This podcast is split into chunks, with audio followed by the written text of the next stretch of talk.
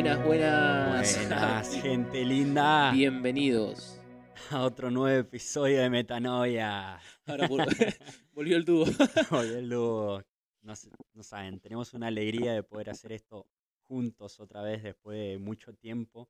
Como darle esta dinámica, este espacio de poder estar los dos, conversar, charlar.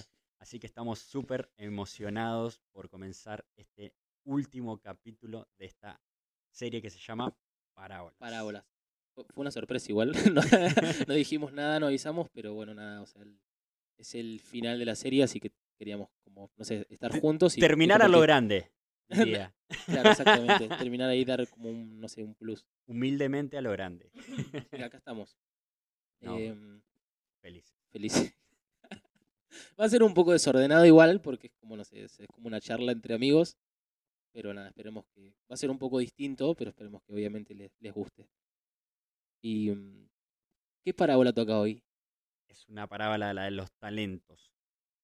Mate- ¿Mateo no? Ma- sí, ¿cuál? Mateo, Mateo. Te debo los capítulos. ¿Mateo 25 no? Sí, sí. Sí, Mateo 25. Y bueno, ¿cómo lo vamos a discernir? ¿O cómo se discierne s- normalmente esa parábola? Ese es el tema. O, no sé, a mí personalmente, o sea, me pasa que generalmente es como que hay esta interpretación de...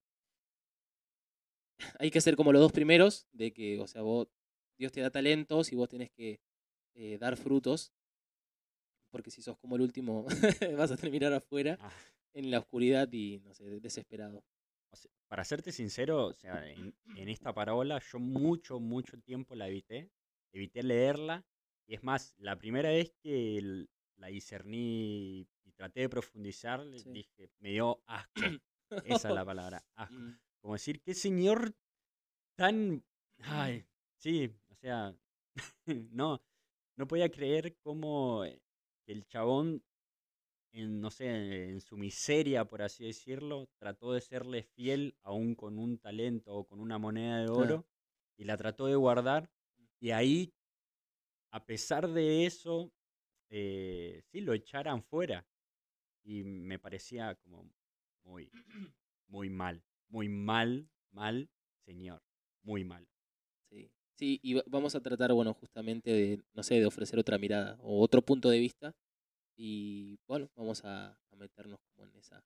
Porque también las parábolas, ¿quiénes son? ¿Cómo, cómo son las parábolas? Bueno, eso en realidad, ¿sabes qué? Te, te- te iba a decir, tenía pensado como decirlo al, al principio de la serie, pero no sé por qué, pero quedó al final. pero nada, había pensado en esto de que el, el chiste, como para entender un, mejor una parábola, tiene que ver con, con encontrar el mensaje central. porque si no nos como que nos terminamos perdiendo en, en los detalles. Entonces te quedas con, no, pero viste lo que dice en el versículo final, o, o qué tiene que decir esto, y para poder entender bien y no caer como en una, no sé, mala interpretación, o, o traicionar lo que eh, Jesús quiso decir cuando, cuando dijo esa parábola, como que hay que encontrar el, el punto central y desde ahí entender todo lo demás. Em, estaba hasta, yo una vez escuché lo del chiste, esto de, malísimo el chiste, me lo voy a contar igual. Ese es el chiste. claro, que dice que, mm, que le hizo un 0 a otro 0. No, perdón, que le hizo un 0 al 8, el 0 al 8. ¿Qué le dice? Qué bonito cinturón, Malísimo. malísimo. Pero bueno, justamente, ¿y a qué quiero apuntar con esto? O sea, capaz que los contás y viene alguien y te dice, no sé, tipo, pero lo- los números no, no hablan. Tampoco usan cinturón. Claro. Y vos como, pero dale, es un chiste, o sea, no So. tiene nada que ver, claro. Entonces con las parábolas pasa lo mismo, o sea, si no entendés el punto central es como que te quedás en, te fijas en cosas que no, que no tienen sentido en sí mismas, sino que cobran su sentido a partir del mensaje principal de la parábola. Es un montón. Y bueno, eso es lo que vamos a, a tratar o a intentar hoy. Buscar y encontrar el, mensaje central que, Jesús nos quiere dar. Así que antes de arrancar, Como siempre, anuncios. espacio publicitario. Marolio.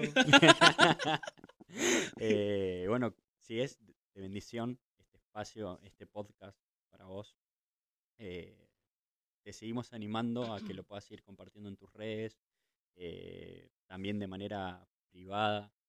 Y hay otro espacio más. Cafecito, Cafecito. nuevamente, así como recién inaugurado. Ah, ya hay donaciones, así que gracias a la gente que ahí que se estuvo copando y nada, es un montón para nosotros con lo que puedan colaborar. Eh, si quieren hacerlo, ahí está el link en, el, en, en la descripción de este podcast. Entran ahí y ahí pueden donar a partir de 100 pesos, obviamente lo que, lo que hay en su Y ya estuvimos utilizando esa donación. Porque bueno, gracias también a Juli que nos prestó un micrófono para poder hacer esto, pero también ya compramos el cable para poder hacerlo.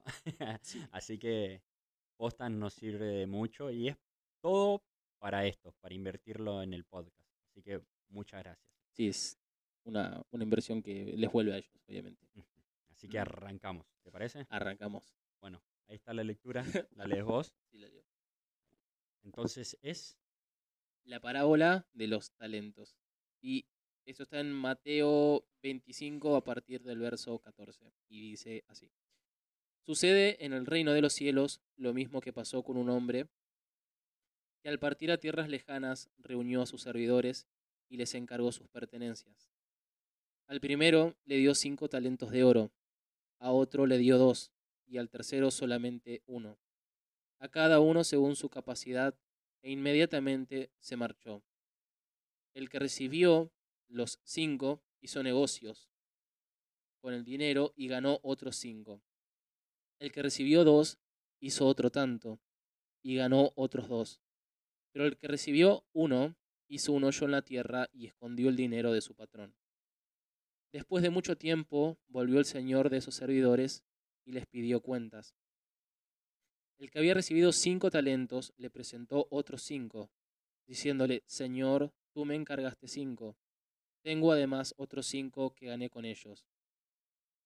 El patrón le contestó, Muy bien, servidor bueno y honrado. Ya que has sido fiel en lo poco, yo te voy a confiar mucho más.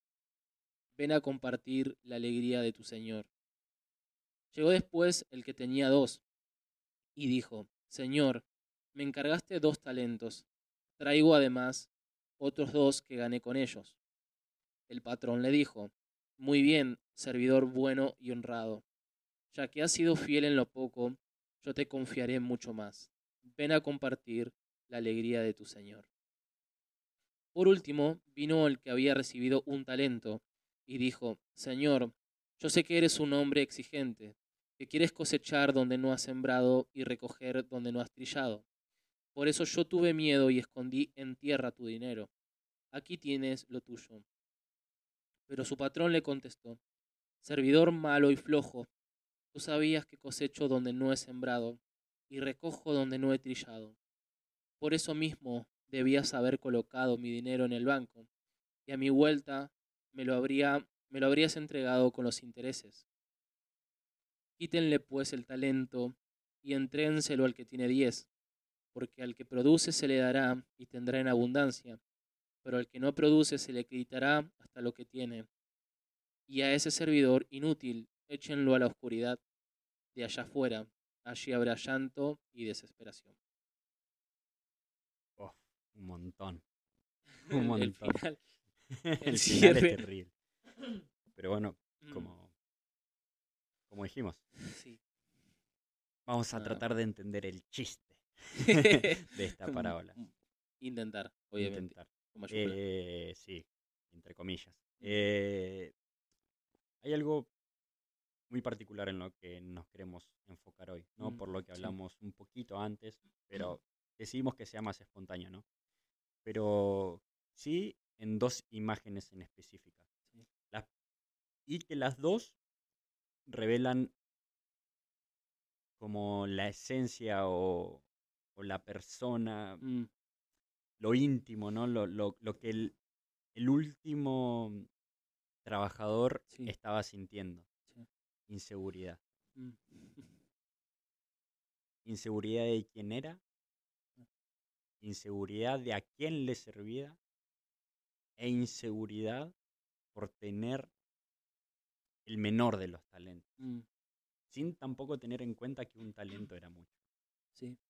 Entonces, eh, desde ahí de la inseguridad, Y de lo que podía producir. de lo que podía producir. Ah, sí. Mm. Sí, porque, no sé, mientras decís esto pienso en... los dos primeros es como que tenían confianza en sí mismos, como que sí, o sea, puedo, con lo que me dieron, puedo hacer más. Y de hecho lo hicieron. Pero el último es que tenía miedo, o sea, y, o inseguridad, como decís vos. Entonces, inseguridad de, también de, de, de, no poder dar la talla o de no poder hacer lo que otros hicieron. O sea, como, sí, como una especie de comparación. Eso que es lo peor. Creo que una de, de las enfermedades que tenemos Mm. también como iglesia, pero no solamente como iglesia, eh, sino al, al tener un sentimiento de fracaso Mm, constantemente. Ah. Al, al pensar que siempre hay otro mejor que yo y, y por ahí, en cierto modo, puede ser, porque hay alguien que por ahí juegue mejor al fútbol, sea más inteligente, eh, le vaya mejor en matemáticas o en teología o lo que sea, o comience una carrera y la haga en cuatro años y a vos te cueste a diez. Y es comparar, comparar, compararte sí.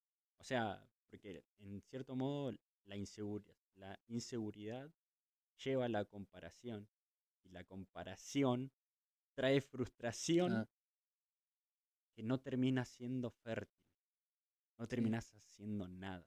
Mm. Es que es más, o sea, eh, comparación lleva a, a peleas, a Sí. discordia, a, a- a ver quién es mejor y quién es peor. O sea, porque ustedes imaginan, eh, o sea, acá con Nico justamente, que cursamos juntos, tenemos este podcast juntos, eh, los dos predicamos, en compararnos, a ver, bueno, a vos este mes, ¿cuántas veces te invitaron a predicar?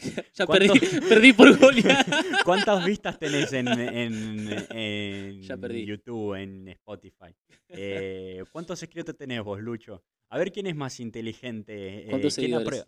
Quién aprueba más? ¿Cuántos seguidores tenés? Ya perdí de vuelta. ¿Cuántos MG? ¿Cuántos me gusta? Pero, o sea, lo decimos en broma, pero en cierto modo, si hay una cierta inseguridad en nosotros, Mm. en quiénes somos, y, y no hay algo genuino en todo lo que armamos, es como podríamos saber caer en la competencia en cualquier momento. Y, y creo que cuando te comparás, quizás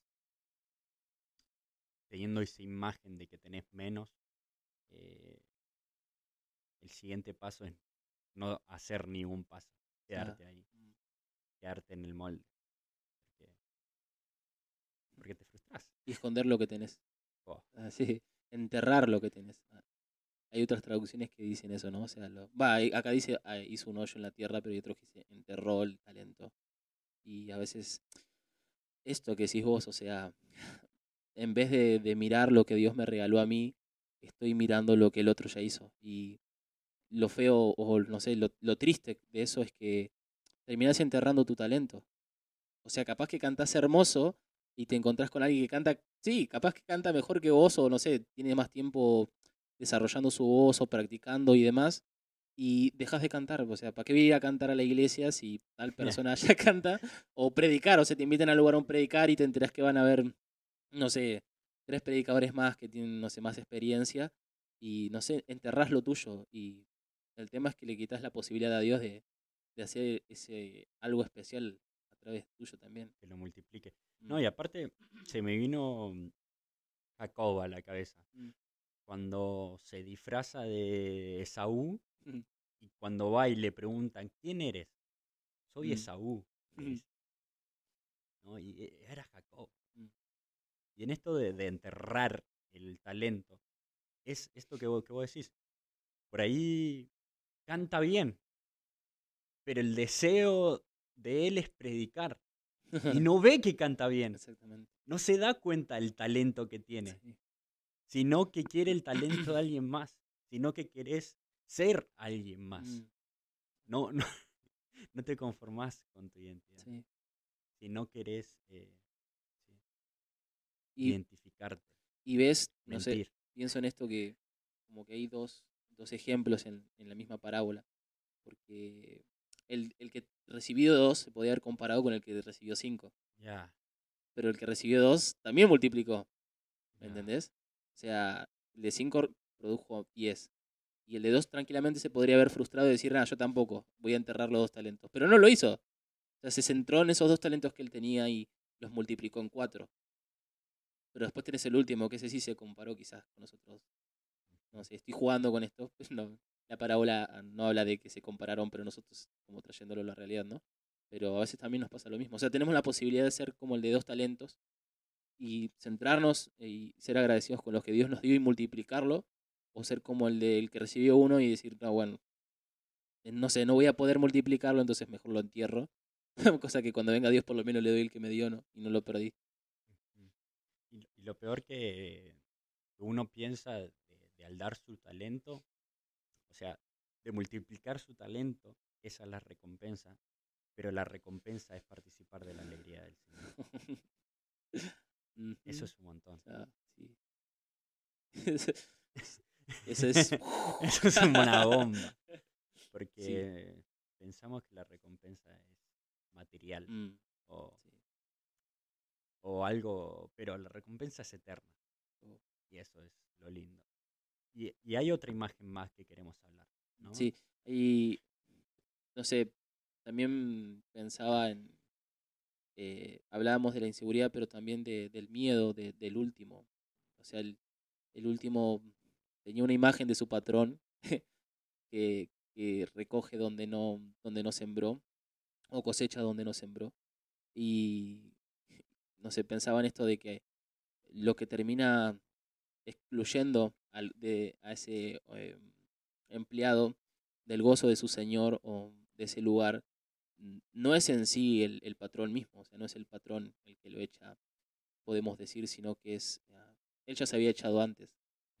Así O sea, lo que hizo el patrón fue confirmar lo que él ya había hecho antes. O sea, eh, antes que llegue el patrón, él ya se había echado de ese lugar y de esa alegría. Porque la imagen que él tenía de ese patrón era de alguien malo y, que lo iba a tratar mal y que era injusto. Y no sé, o sea, trayéndolo a la realidad, eh, creo que a veces nos pasa lo mismo. O sea, em, no se trata de que Dios nos eche, no se trata de que Dios nos aísle, no se trata de que Dios nos condene, sino que somos nosotros quienes nos autocondenamos con las imágenes que nos hacemos de Dios. E, es un montón porque a eso nos lleva una pregunta, verdaderamente, ¿qué imagen tenemos la de Dios? ¿Qué imagen tenemos mm. de Dios? Ah. ¿Del que nos condena? ¿Del que se enoja por, lo que hacemos? De, que es bipolar? ¿De que es amor y odio al mismo mm, tiempo? ¿no? Como que parece que está loco. En, en, cierto modo, ¿no? Eh, algo que estuvimos hablando ahí en clase un par de veces, es esto de, que le estamos poniendo muchas, en vez de, en vez de que sea al revés, nosotros le ponemos características humanas a Dios. Ah, sí, sí, sí. y en realidad tiene que ser al revés, ¿no? sí, en realidad, eh, o sea, lo, lo, fiel sería Dios nos hizo su imagen y semejanza. Y a veces nosotros hacemos a Dios a, a, nuestra imagen y semejanza. Claro, o sea, como nosotros nos enojamos rápido, bueno, Dios se enoja rápido. Como nosotros somos rencorosos, Dios es rencoroso. Como nosotros, si fuera por nosotros, mandaríamos al infierno a muchos. Mm. Entonces Dios también tiene que mandar Dios también lo debe hacer. Sí, sí, sí. Sí, y, y somos así con nosotros también. no, nos condenamos.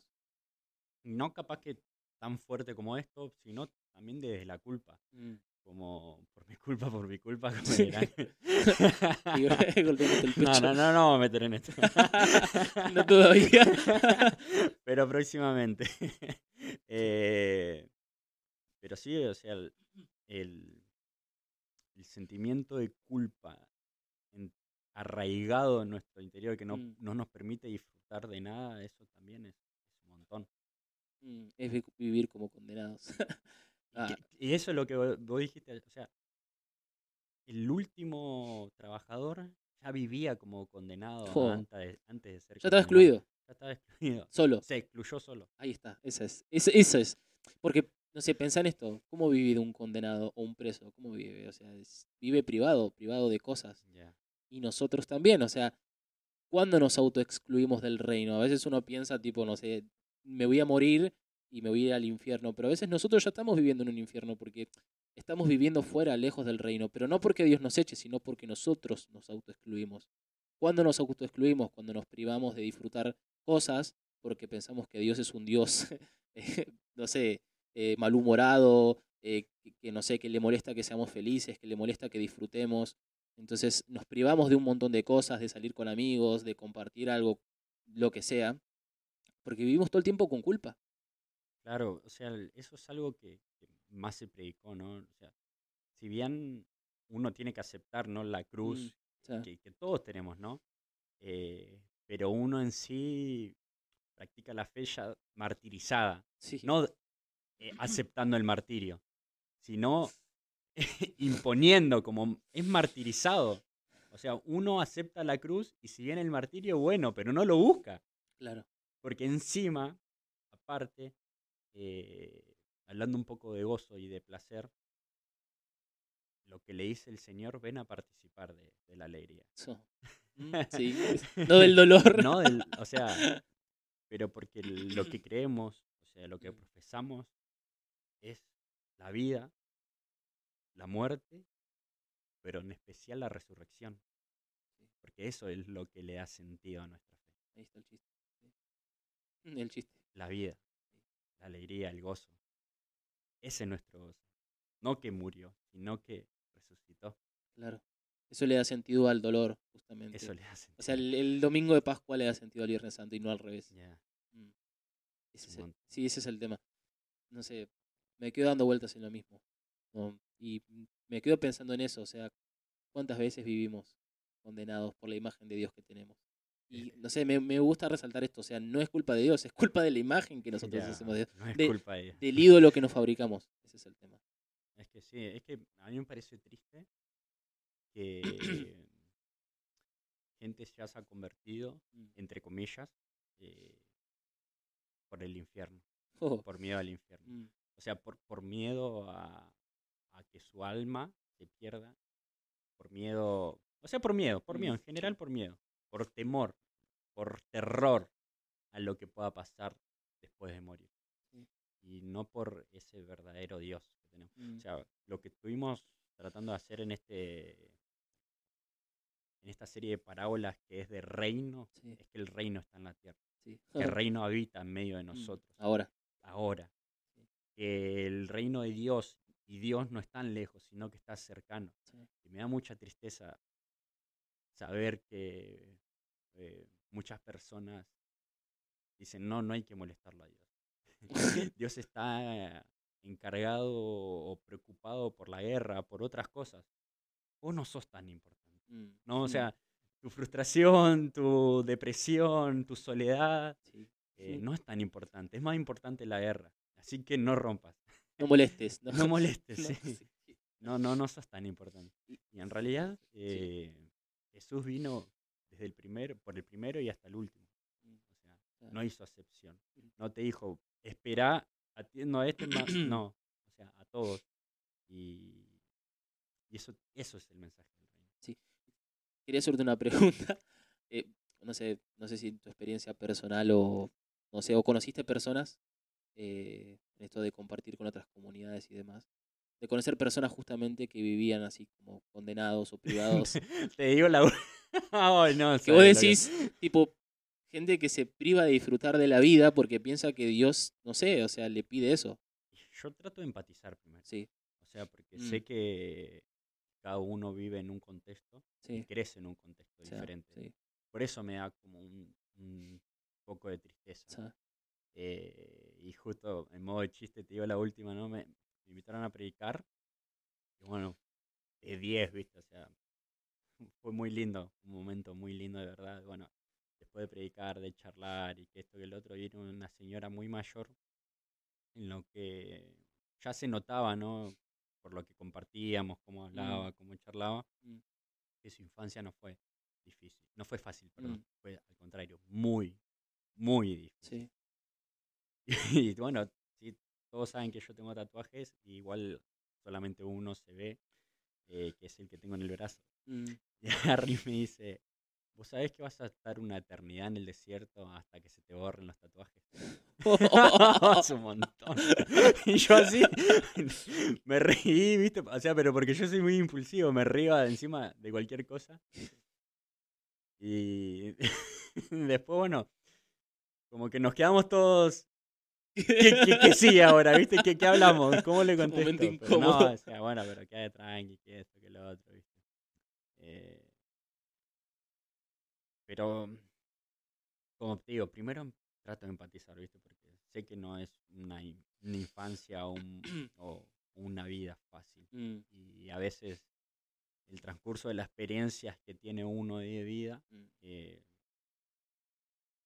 te hace proyectarte mismo en Dios, ¿viste? O sea, Mm. reflejar a Sí. Dios como alguien que no es.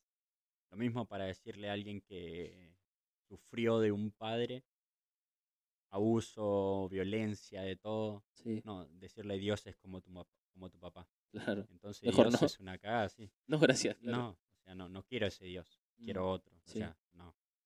mm, Eh, a veces nuestra visión está limitada por nuestras heridas.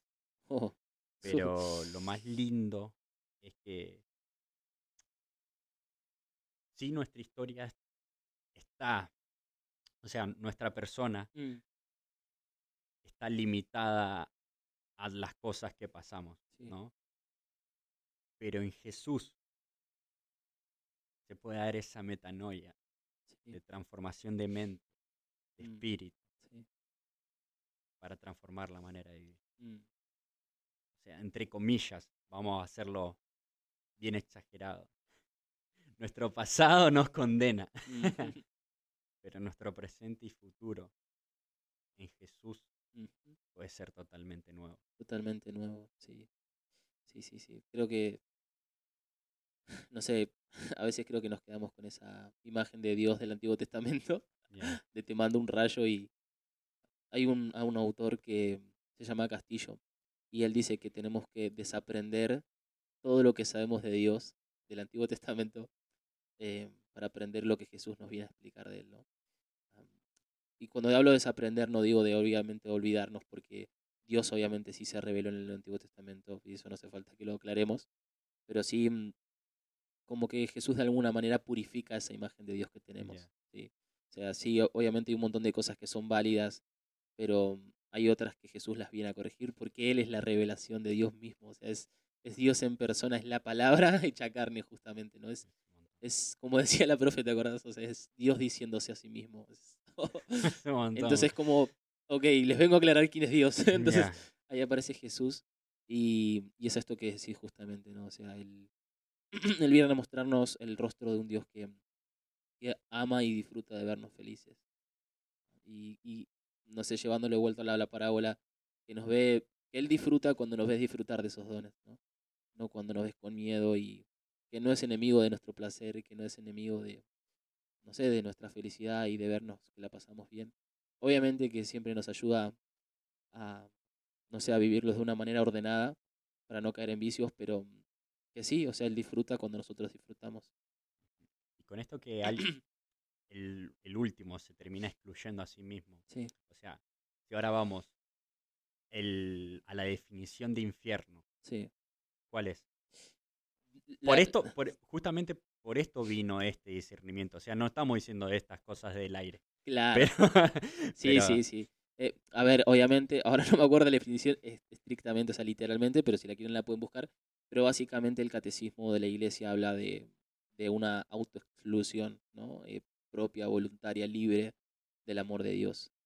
O sea, es, me encanta la palabra autoexclusión, o sea, porque deja en claro de que, sí, o sea, de que no es Dios el que, el que te está mandando ahí, el que te echa afuera o el que te excluye del reino, sino que somos nosotros, lo que muchas veces nos, nos excluimos eh, de ese plan de, de, de salvación. O sea, nosotros nos autoexcluimos de disfrutar, de vivir, de, de, celebrar, de, de eso, o sea, de, de vivir y, y gustar el amor de Dios. Nosotros mismos nos, nos echamos muchas veces.